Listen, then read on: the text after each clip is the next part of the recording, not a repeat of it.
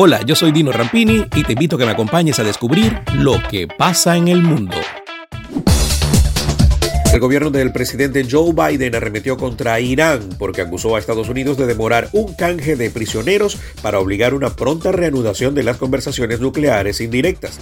El Departamento de Estado calificó de indignantes las declaraciones del vicecanciller iraní de que Estados Unidos y Gran Bretaña mantenían el canje como rehén de las negociaciones para salvar el acuerdo nuclear de 2015 con Irán, conocido como Plan de Acción Integral Conjunto.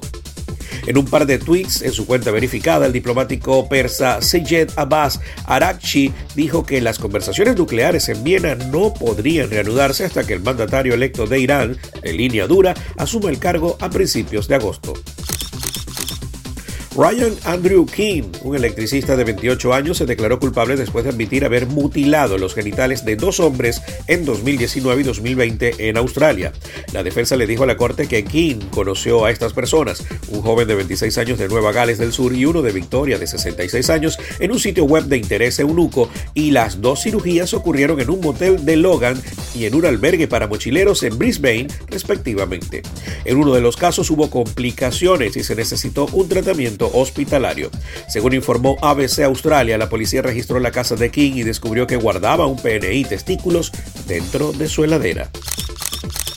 El presidente de Brasil, Jair Bolsonaro, recibió la alta médica el pasado domingo luego de estar cuatro días en el hospital Vila Nova Star de Sao Paulo, donde recibió un tratamiento por una obstrucción intestinal.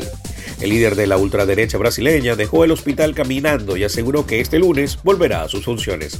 El mandatario había sido hospitalizado en un centro médico de Brasilia el miércoles por un hipo persistente que le ocasionaba dolores abdominales. Ese mismo día fue trasladado al Nova Star de la capital paulista, donde los profesionales que lo atendieron llegaron a considerar la posibilidad de realizarle una intervención quirúrgica de emergencia para tratar la suboclusión intestinal. Finalmente decidieron apostar por un tratamiento conservador que dio muy buenos resultados. Francia afronta una semana clave para intentar evitar una quinta ola de la pandemia ante el rápido aumento de los contagios, mientras el gobierno quiere disparar el ritmo de vacunación con la aprobación de medidas muy restrictivas para los no inmunizados. El ritmo de nuevos casos es más fuerte que en olas precedentes debido al elevado nivel de contagiosidad de la variante Delta, advierte hoy el Ministerio de Sanidad. Si todos estuviéramos vacunados, el virus no tendría a nadie a quien infectar, pero no hemos llegado hasta allí. Mucho más duro es el portavoz del gobierno Gabriel Attal que amenaza desde las páginas de Le Parisien. ¿Es la vacunación general o el tsunami viral? Un total de 1.069 unidades de máquinas mineras de bitcoins que fueron incautadas en Malasia entre febrero y abril de este año fueron destruidas el viernes pasado en la localidad de Miri. Para realizar este proceso, la policía de la ciudad utilizó una imponente máquina planadora de las que se usan en la construcción, especialmente de carreteras. Las computadoras eliminadas pertenecían a una granja de criptomonedas que robaba el suministro eléctrico de la región. El operativo conjunto de la policía de Miri y la empresa de electricidad Sarawak Energy Berhad se culminó con seis personas arrestadas.